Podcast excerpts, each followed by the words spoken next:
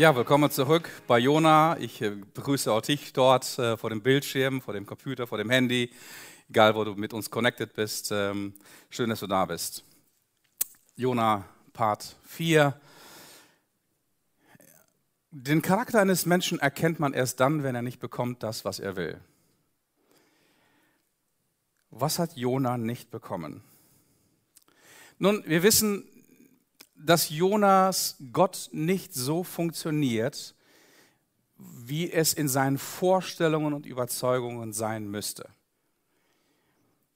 Jona hat eine Gottesidee und diese Gottesidee ist letzten Endes das, was ihn von Gott wegtreibt und was sein Leben in ganz, ganz schwere Turbulenzen bringt. Bereits bei der ersten Predigt habe ich erwähnt, dass Jona, das Buch Jona, ähm, sehr, sehr klar strukturiert ist. Das hat zwei Teile und diese, diese Teile sind komplett parallel aufgebaut. Die erste Hälfte, Kapitel 1 und 2, geht folgendermaßen: Gott sendet Gott, Jona flieht, Gott gibt Gnade. Kapitel 3 bis 4, Gott sendet Jona, Jona geht, Gott gibt Gnade. Also fast hundertprozentig parallel. Und viele Menschen, die das Buch studiert haben, haben noch Folgendes festgestellt, dass dieses Buch Jona dem Gleichnis von Jesus von dem verlorenen Sohn sehr, sehr ähnlich ist. Im ersten Teil gleicht Jona dem jüngeren Sohn, der der eigentliche verlorene Sohn im Gleichnis klassischerweise bezeichnet wird, weil er rebelliert und er verlässt seinen Vater und er läuft davon. Und im zweiten Teil dieses Gleichnisses ähm, rebelliert der ältere Sohn. Also er beschimpft den Vater deswegen, weil er Gnade hat mit, mit seinem Bruder. Und ähm, am Ende ist, steht der pharisäische Sohn alleine im Dunkeln und der Vater stellt ihm eine Frage. Wirst du die Party für deinen Bruder ähm, miterleben wollen oder bleibst du hier stehen? Ein offenes Ende. Eine offene Frage bleibt am Ende des Gleichnisses. Und das Buch Jona ist das einzige Buch in der ganzen Bibel, das mit einer Frage zu Ende geht, mit einer offenen Frage. Ähm, und wer hat eigentlich gesagt, dass der jüngere Bruder im Gleichnis der eigentliche verlorene Sohn ist? Wenn du das Gleichnis richtig liest, wirst du feststellen, dass der eigentliche verlorene Sohn am Ende des Gleichnisses nicht der jüngere ist, sondern der ältere Bruder, der sich nicht an der Erlösung, an dem Wiedergefundenwerden seines Bruders freuen kann. Und du merkst, am Ende des Gleichnisses ist das Herz des älteren Bruders, obwohl er die ganze Zeit beim Vater war, Lichtjahre vom Herzen seines Vaters entfernt.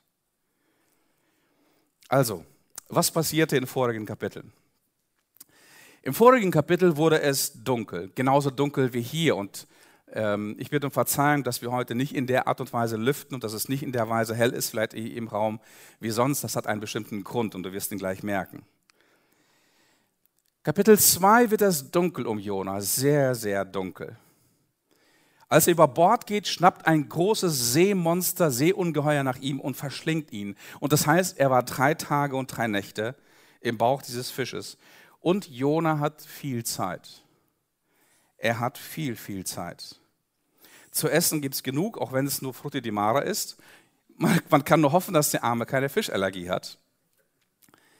Und was uns leider in der deutschen Sprache ein bisschen entgeht, ist, dass das zweite Kapitel ein, das Gebet von Jona eine wunderschöne Poesie ist. Es verliert seine Wirkung. Und ich habe es mal vor ein paar Jahren versucht, dieses Kapitel in einer poetischen Form ins Deutsche zu übertragen. Und du hörst davon oder siehst davon gleich etwas.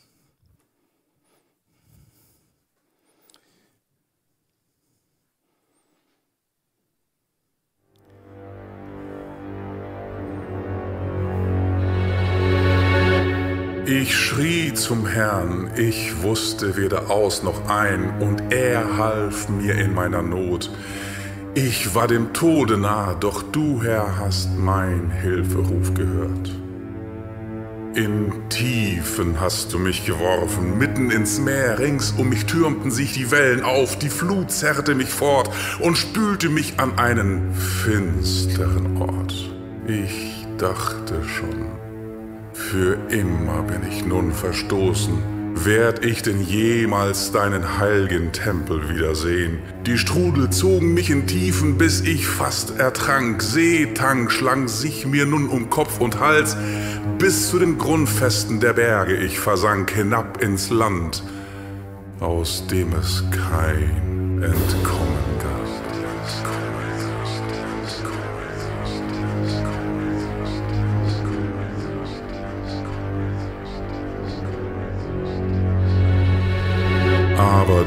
Herr, mein Gott, hast mir den sicheren Tod erspart und mir das Leben neu bewahrt.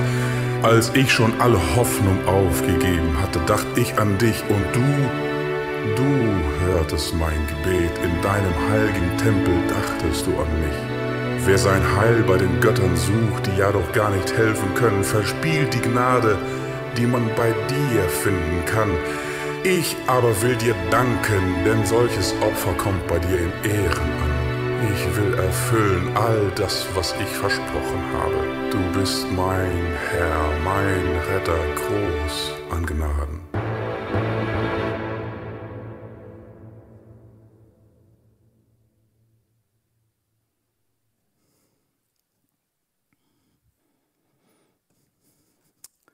Okay, das war Kapitel 2, Poesie. Kapitel 3. Da geschah das Wort des Herrn zum zweiten Mal zu Jona. Mache dich auf, geh nach Nineveh, der großen Stadt, und ruf ihr die Botschaft zu, die ich dir sagen werde. Da machte sich Jona auf und ging nach Nineveh, gemäß dem Wort des Herrn. Nineveh aber war eine große Stadt vor Gott, drei Tage zu durchwandern. Und Jona begann in die Stadt hineinzugehen, eine Tagereise weit. Und er rief und sprach, noch 40 Tage und Nineveh wird zerstört werden. Da glaubten die Leute von Nineveh an Gott und sie riefen ein Fasten aus und kleideten sich in Sacktuch. Von ihrem Größten bis zu ihrem Kleinsten. Und das Wort erreichte den König von Nineveh. Und auch er stand von seinem Thron auf, legte seinen Mantel ab, hüllte sich in Sacktuch und setzte sich in den Staub. Und er ließ in Nineveh auf Befehl des Königs und seiner großen ausrufen und sagen, Menschen und Vieh, Rinder und Schafe sollen gar nichts zu sich nehmen. Sie sollen nicht weiden und kein Wasser tränken. Und Menschen und Vieh sollen sich in Sacktuch bedecken und sollen mit aller Kraft zu Gott rufen. Sie sollen umkehren, jeder von seinem bösen Weg und von der Gewalttat, die an seinen Händen klebt. Wer weiß, vielleicht wendet sich Gott und lässt es sich gereuen, und kehrt um von der Glut seines Zorns, sodass wir nicht umkommen. Gott sah ihre Taten, dass sie von ihrem bösen Wege umkehrten. Und Gott ließ sich das Unheil gereuen, das er ihnen zu tun angesagt hatte. Und er tat es nicht.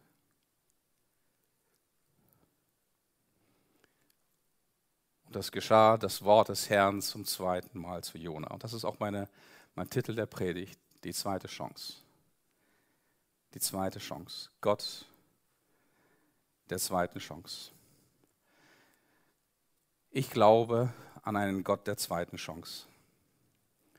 Und ich weiß es nicht genau, wie es bei dir steht. Wer von euch glaubt an einen Gott der zweiten Chance?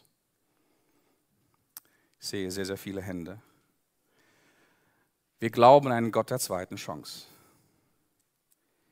Und wie sehr sehnen wir uns alle, eine zweite und eine dritte und eine weitere Chance im Leben zu haben. Henry Ford hat mal dieses Wort gesagt, Failure is simply the opportunity to begin again, this time more intelligently. Versagen ist lediglich eine Möglichkeit, neu anzufangen, dieses Mal etwas intelligenter. Wir Menschen scheitern. Wir Menschen versagen. Menschen, die diese Welt bewegen, sind aber diejenigen, die einmal mehr aufstehen, als sie gefallen sind. Und wenn wir scheitern oder fallen, will ausnahmslos jeder von uns eine zweite Chance bekommen. Manche von uns erwarten das vielleicht sogar stillschweigend oder fordern es lauthals ein. Keine Ahnung, du hast eine Klausur versemmelt und erwartest von deinem Lehrer oder von deinem Prof irgendwie selbstverständlich, dass es eine neue Chance für dich gibt. Du hast dir auf deiner Arbeit einen groben Schnitzer erlaubt und nun erwartest du selbstverständlich, dass es mit dir und deinem Unternehmen noch weiter geht und es nicht vorbei ist. Du hast vielleicht deine Freunde enttäuscht, betrogen, aber du wünschst dir Verständnis und einen echten Neuanfang. Oder du verletzt, du verletzt vielleicht äh, deinen Ehepartner zutiefst und willst, dass er dir verzeiht. Ich glaube, diese Welt wäre ein unzumutbarer Ort. Diese Welt wäre ein unzumutbarer Ort, wenn es keine zweiten Chancen gäbe. Aber für eine zweite Chance gibt es keine Selbstverständlichkeit. Dafür gibt es keine Gesetze, dafür gibt es keine Notwendigkeit. Und viele, viele Menschen um, um mich und um dich herum in unserer Gesellschaft, in dieser Welt bekommen tatsächlich keine zweite Chance. Meine Beobachtung ist tatsächlich die, dass diejenigen, die aus einer zweiten Chance leben, oft ihren Mitmenschen keine zweite Chance gewähren. Sie verweigern sie ihnen. Was wir hier bei Jona sehen, Kapitel 3, Jona bekommt eine zweite Chance, eine neue Chance. Gott sieht ihn, wo er ganz tief unten ist und er hat Erbarmen mit ihm. Er sieht sein Elend. Gott erhört sein Gebet. Gott rettet ihn. Und was noch erstaunlicher ist, ist, dass Gott ihn in Amt und Würden setzt. Er sagt nicht, Jona, du hast komplett versagt, du bist von mir weggelaufen. Er setzt ihn wieder ein in Amt und Würden. Dabei wissen wir aus, der, aus den Predigten davor, dass Jona eigentlich immer noch sauer auf Gott ist. Jona hasst immer noch abgrundtief die Heiden, zu denen Gott ihn sendet. Und man darf anzweifeln, ob die Erfahrung seines Scheiterns in Kapitel 2 überhaupt irgendwie sein Herz erreicht und verändert hat. Weil er betet nämlich tief, als er in diesem Fisch drin ist, in dieser Futi de Mare, er betet immer noch das Gebet des selbstgerechten älteren Bruders. Wer sein Heil bei den Göttern sucht, die er nicht helfen können, verspielt die Gnade, die er nur bei dir finden kann. Er hat immer noch Hals auf die Heiden. Und du musst dir, du musst dir vorstellen, was, was im Herzen eines Menschen vorgeht. Er selber winselt um Gnade und Rettung und im selben Atemzug verweigert er es anderen Menschen. Er bettelt Gott an, dass er sein Schicksal wendet, aber das Schicksal dieser gottlosen Versager geht bei ihm am allerwertesten vorbei. Er selber will die Befreiung aus der Hölle seines Lebens, aber den Heiden wünscht er genau dasselbe. Was geht, was geht im Herzen eines Menschen vor? Man kann das kaum nachvollziehen. Und Jeremia schreibt über dieses, diesen Körperteil, aber wenn das, die Bibel über Herz spricht, spricht sie nicht nur über, das, über die Pumpe, sondern spricht über die Mitte all unserer Wünsche und unserer Entscheidungen, die Mitte unseres Denkens. Luther übersetzt das so, es ist das Herz ein trotzig und verzagt Ding, wer kann es ergründen? Für all diejenigen, die das nicht verstehen, die Hoffnung für alle Übersetzers. Nichts ist so undurchschaubar wie das menschliche Herz.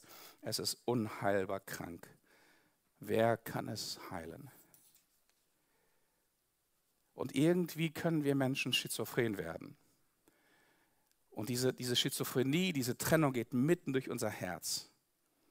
Wenn es um mich und mein persönliches Versagen geht, meine persönliche Finsternis und meine Hölle und meine Schuld, lege ich daran ein viel geringeres Maß an als das bei anderen Menschen. Und es gibt dafür einen, einen Begriff, ein Konzept, die die Bibel, und die Bibel nennt das Richten. Nun, was bedeutet Richten? Richten bedeutet, dass wir Menschen verurteilen oder besser gesagt, dass wir Menschen vorverurteilen und ihnen damit keine zweite Chance geben. Also im Herzen von Richten ist immer eine Vorverurteilung von jemandem, der keine zweite Chance verdient. Und es gibt eine Hauptursache für Richten. Und ich nenne das mal heute sehr, sehr platt und verständlich, damit das jeder von uns versteht. Die Hauptursache von Richten ist Dummheit. Die Hauptursache von Richten ist Dummheit. Ich kann es auch anders nennen. Ich kann das Ignoranz nennen, ich kann das Indifferenz nennen, aber die Hauptursache von Richten ist Dummheit. Menschen, die die andere richten und verurteilen, haben ein kleinkariertes Mindset und ein sehr, sehr kleines Herz. Ich will dir heute eine Begebenheit aus meinem Leben erzählen und du wirst das sehr, sehr schnell zu beurteilen wissen. Also, vor vielen, vor vielen Jahren lernte ich ein nettes Mädchen kennen. Sie war hübsch und intelligent, genauso wie ich. Nein, dieses hübsch und intelligent bei, bei, bei, bei Frauen von Seiten der Männer ist ganz, ganz wichtig, weil wir be Männer besser sehen als denken können. Okay, der kommt jetzt an langsam. Also, jedenfalls, wir verliebten uns in der, äh, langsam in der Beziehung und die Beziehung nahm ihren Lauf und es entwickelte sich eine ernsthafte Freundschaft mit ernsthaften Absichten. Bis ich eines Tages erfuhr, dass sie in einer anderen Stadt neben mir noch einen anderen Freund hatte. Sie war quasi die ganze Zeit äh, während unserer Freundschaft, und die war wirklich ernsthaft, die ging schon in Richtung Verlobung, Sie war die ganze Zeit unserer Freundschaft zweigleisig unterwegs. So, jetzt hatte das bei dir und du, du kennst deine Urteile und du, du weißt, wie die Situation zu beurteilen ist. Ich weiß es nicht genau, ob du verstehen kannst, wie tief mich das verletzte damals. Und in mir stiegen ganz, ganz viele Gefühle natürlich hoch, ganz viele Gedanken. Äh, und das kann nur jemand nachvollziehen, der, der jemals in seinem Leben ganz, ganz tief betrogen worden ist. Vielleicht sogar in einer eigenen Beziehung, in einer eigenen Ehe. Und ich war in einem absoluten emotionalen Tsunami. Und das war schrecklich. Ich kann ja sagen, es war, es war schrecklich, es war grausam. Aber ich war mit diesem Flittchen fertig. Und glaubt mir, dass mir noch ganz andere Worte damals eingefallen sind für sie. Ähm, ich habe sie auf jeden Fall verurteilt und verdammt. Okay, wenn du diese Geschichte hörst, hast du wahrscheinlich Mitleid gerade mit mir, oder? Wenn ja, dann will ich ein ganz, ganz lautes, mitfühlendes Oh hören. Okay, ja, vielen Dank. Also, die Frage ist, willst du die ganze Story hören? Okay, ich weiß, ihr seid neugierig, gerade wenn es um irgendwelche Liebschaften und intime Geschichten geht. Ja, super. Okay, ich mach dir den Gefallen. Also, ich erzähle dir die, die, die andere Seite dieser Story und äh, ich kann dir jetzt schon vorwarnen, es ist eine dunkle Seite der Story, okay? Einer meiner besten Freunde hatte eine sehr nette, intelligente, hübsche Freundin.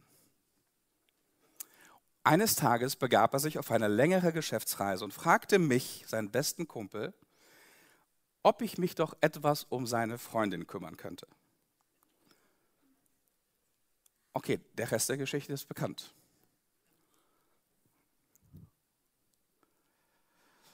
Okay, auch jetzt gehen einige Dinge, einige Bilder, einige Assoziationen, einige Urteile in dir los. Okay. Aber was du verstehen musst, ist, ich hintergehe und betrüge meinen besten Freund und heul dann rum wie Chantal und verkrieche mich in der Ecke, weil ich betrogen worden bin. Die Frage ist, was ist los mit mir? Es gibt nur eine Antwort. Dummheit. Absolute Dummheit. Ignoranz. Kleinkariertheit. Also, du, du merkst jetzt, du, du bist relativ schnell von einem Mitleidsmodus auf einen Richtermodus umgeschaltet, oder? Ich glaube, jeder, jeder von uns, intuitiv. Wir entscheiden das noch, noch nicht mal irgendwie bewusst, sondern unbewusst entscheiden wir, äh, was wir gerade mit einer solchen Geschichte anstellen. Ähm, und wahrscheinlich verurteilst du mich und wahrscheinlich auch zu Recht, nicht nur wahrscheinlich, sondern zu Recht. Das Problem ist nur, auch jetzt, obwohl du zwei Seiten dieser Geschichte gehört hast, hast du immer noch nicht die ganze Geschichte gehört. Du kennst noch nicht die Geschichte meiner Ex. Okay? Und deswegen, weil wir nur, so, wenn, wenn die ganze Geschichte ein ganzer Kuchen ist und wir nur ähm, einen kleinen Ausschnitt einer Geschichte kennen und schnell dazu neigen, Dinge zu beurteilen, zu verurteilen, zu richten, deswegen ist Richten Dummheit. Jesus sagt über das Richten, richtet nicht, damit ihr nicht gerichtet werdet. Denn wie ihr gerichtet, richtet, werdet auch ihr gerichtet werden. Und welchem Maß ihr messt, mit demselben Maß werdet auch hier gemessen werden. Was siehst du den Splitter im Auge deines Bruders und nimmst nicht wahr den Balken in deinem eigenen? Oder wie kannst du sagen zu deinem Bruder, halt, ich will den Splitter aus deinem Auge ziehen und siehe, ein Balken ist in deinem eigenen Auge? Du Heuchler, zieh zuerst den Balken aus deinem Auge, danach kannst du sehen und tatsächlich den Splitter aus des Bruders Auge ziehen. Das Problem ist immer beim Richten, der Splitter im Auge meines Bruders, meiner Schwester, ist aus demselben Holz wie der Balken in meinem eigenen. Das bedeutet, dass wir in dem anderen in der Regel das verurteilen, was wir zu Genüge in uns selbst tragen. Und deswegen ist Richten so dumm. Karl Gustav Jung, den ich sehr schätze, hat mal gesagt, seine eigene Finsternis zu erkennen, seine eigene Finsternis zu erkennen, ist die beste Methode, um mit den Finsternissen anderer Menschen umzugehen. Seine eigene Finsternis zu sehen und zu erkennen. Aus solchen und vielen anderen Erfahrungen, wo ich tief, tief versagt habe, habe ich einen sehr bewussten Zugang zu meiner eigenen Finsternis bekommen. Und ich kann dir sagen, ich kann euch als Mosaik Church sagen, es gibt sehr, sehr viel Schatten in meinem Herzen.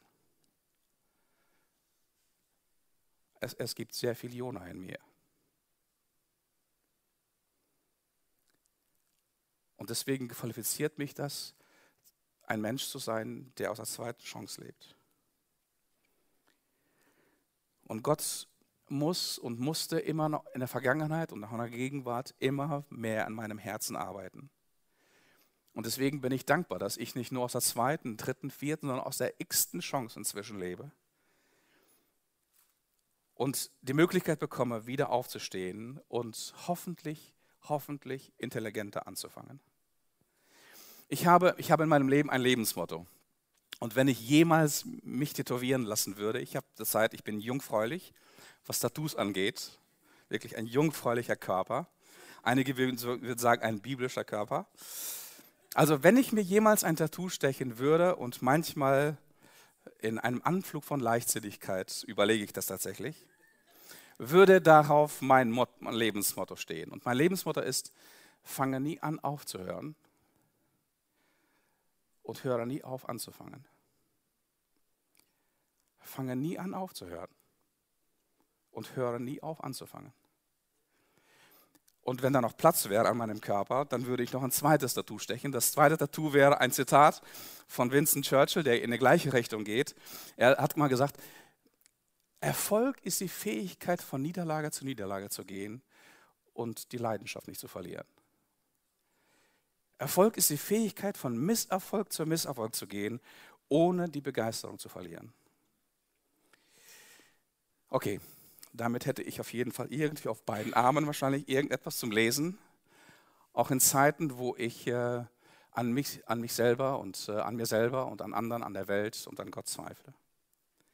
Also Jona bekommt eine zweite Chance. Und wir sehen hier, lesen in dieser Kapitel 3, Nineveh bekommt eine zweite Chance. Und ich habe heute Morgen eine gute Nachricht für dich, der du hier bist, aber auch für dich an Bildschirm. Ähm, du bekommst eine zweite Chance. Du bekommst immer eine neue Chance. Vielleicht bekommst du diese Chance nicht von jedem, von dem du diese zweite Chance erhoffst aus deinem Leben. Vielleicht nicht von einem Mitmenschen, vielleicht nicht von einem Partner, vielleicht nicht von deiner Kirche, deiner Firma, aber ich kann dir auf jeden Fall sagen, du wirst immer eine zweite Chance bei Gott bekommen. Und die Frage ist an, an uns als Mosaik Church, sind wir eine Kirche der zweiten Chance? Sind, sind wir eine Kirche der zweiten Chance? Ähm, ich möchte jetzt eine, eine persönliche Frage stellen und äh, ich möchte, dass du auch ganz, ganz ehrlich antwortest. Du, du, du, du musst darauf nicht antworten, du kannst komplett sitzen bleiben, aber folgende Frage. Wer von euch hier heute Morgen hat in der Mosaik Church eine zweite Chance erlebt? Einmal kurz aufstehen.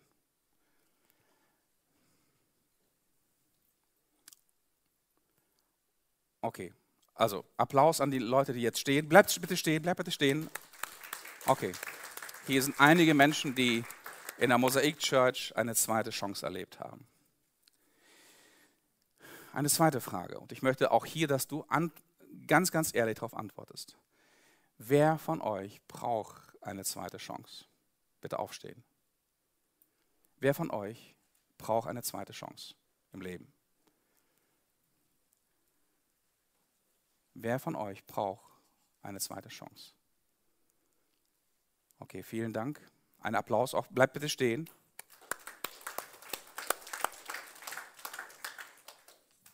Eine dritte Frage, letzte. Wer von euch lebt in der zweiten, dritten, vierten oder sonstigen Chance? Wer von euch lebt bereits jetzt schon in der zweiten Chance? Bitte aufstehen. Ein Applaus bitte, bleibt stehen. Applaus bitte für alle. So, und jetzt, und jetzt möchte ich, dass du dich umschaust. Jetzt möchte ich, dass du dich umschaust. Einmal. Fast der ganze Saal steht. Vielen Dank, du kannst wieder Platz nehmen. Wer hätte das gedacht, oder? Wer hätte das gedacht, dass kaum jemand von uns, der oder keiner von uns, der einen ehrlichen Zugang zu sich selbst, seiner Biografie, zu seinem Herzen hat, aus der zweiten Chance lebt. Und wer hätte das je gedacht? Der König dieser Megametropole bekommt eine, eine Botschaft des Gerichts. Noch nicht einmal eine Botschaft, dass Gott das Gericht aufheben wird. Da läuft jemand durch die Stadt und sagt, das Ende ist nah, ihr werdet zerstört werden. Und diese Metropole, die ganze Metropole, 120.000 Einwohner, lesen wir später im Kapitel 4, die kehren um. Sie glauben der Botschaft, sie kleiden sich in Sack und Asche, Fürst und Viech, König, Kind und Kegel. Sie bedauern und bereuen, sie beten und fasten, sie denken um und kehren um. Und was macht Gott? Gott nimmt sein Tagebuch und er streicht einige Termine, die er in seiner Weisheit beschlossen hat. Gott nimmt sein Tagebuch, er nimmt seinen Terminkalender und streicht einige Termine aus. Da heißt es, und Gott sah ihre Taten, dass sie von ihren bösen Wegen, bösen Wegen umkehrten. Und Gott ließ sie das Unheil gereuen, das er ihnen zu tun gesagt hatte und er tat es nicht. Das war eine fest beschlossene Geschichte. Stand schon im Terminkalender nach 40 Tagen. Aus, basta. Zu Ende. Gott sah ihre Taten. Interessanterweise heißt es hier nicht, er sah ihren Glauben. Er sah ihre Taten. Unsere Taten bezeugen unseren Glauben. Nicht das, was du zutiefst in deinem Herzchen glaubst, sondern deine Taten bezeugen deinen Glauben. Er sah ihre Taten. Weil Jona behauptete nämlich, dass, dass er an Gott glaubt. Jona ist der Einzige, der behauptet an Yahweh, den Gott des alten Bundes, des, des Bundesgottes zwischen Israel und ähm, Mensch und Gott. An diesen Gott glaubte er. Er glaubt es zwar, aber er handelt nicht gemäß seines Glaubens. Die Einwohner von Nineveh tun etwas, was ihren Glauben tatsächlich sichtbar macht. Hier in, bei den Einwohnern von Nineveh ist Herz und Tat, Glaube und Werke, Gnade und Umkehr synchron. Und bei dieser Herzenshaltung kann Gott nicht anders, als dir und mir, dieser Welt, dieser gefallenen Schöpfung eine zweite Chance zu geben. Er kann das nicht. Es geht gegen sein Herz. Es geht gegen seinen Charakter. Er kann es nicht. Seine Liebe und seine, seine Bundestreue zu Menschen, die umdenken und umkehren, ist eine beschlossene Geschichte. Und er steht auf und streicht einige Dinge in seinem Tagebuch und in seinem Terminkalender nur deswegen, weil jemand aufsteht und umkehrt und umdenkt. Oder einfach aus Verzweiflung nach einer neuen Chance, um eine neue Chance betet. Also ich glaube an Gott der zweiten Chance. Und ich weiß jetzt nicht genau, wie es bei dir ist. Nach dem Zeugnis, was du heute gegeben hast, wahrscheinlich auch. Ich liebe einen, einen, einen Song von Josh Groban, You Raise Me Up. Du siehst jetzt den Text. When I am down and oh my soul so weary. Es ist ein säkulares Lied, kein christliches Lied. Deswegen hast du es in der Kirche noch nie gehört und noch nie gesungen. When troubles come and my heart burdened be, then I am still and wait here in the silence, and you come and sit a while with me. Und dann im Refrain, das eigentlich den größten Teil dieses Songs einnimmt, ähm, immer wieder wiederholt wird, You raise me up so I can stand on mountains. You raise me up to walk on stormy seas. I am strong when I am on your shoulders. You raise, you raise me up to more than I can be. Ich habe das auch hier äh, übersetzt. Bin ich ganz tief und meine Seele müde, wenn Sorgen kommen und mein Herz ist schwer. Bin ich ganz still und warte hier ganz ruhig, bis du kommst und nah bei mir sitzt. Du hebst mich auf, um Berge zu erobern. Du hebst mich auf, um Stürmen widerstehen. Ich bin stark, denn du trägst mich auf Schultern. Du baust mich auf zu mehr, als ich jetzt bin. Ich habe, ich habe sehr, sehr lange gesucht nach einem Lied der zweiten Chance und ich habe kein besseres gefunden. Noch nicht mal ein christliches. Aber das ist ein Lied der zweiten Chance, einem Gott der zweiten Chance. Jona gibt, Gott gibt Jona und Ninive eine zweite Chance. Ich werde diese Predigt heute nicht mit einem Segensgebet beenden. Ich werde sie beenden mit einer Frage an dich und an mich, an uns alle. Und während diese Frage hier einfach stehen bleibt, werden jetzt alle Lichter gleich ausgehen und es wird ein Song gespielt werden. Ich mache einigen von euch einen großen Gefallen. Ich dachte, wenn es um Fische geht, dann muss ich irgendwie Helene Fischer bemühen. Also ich äh, möchte dir diese Frage stellen und damit verabschiede ich mich von der Bühne und damit beende ich heute auch den Gottesdienst. Und wenn das Lied abklingt, dann bist du eingeladen zur Cafeteria oder auch den Raum zu verlassen. Ich segne dich für diesen Sonntag. Die Frage ist, wem gibst du heute eine neue Chance?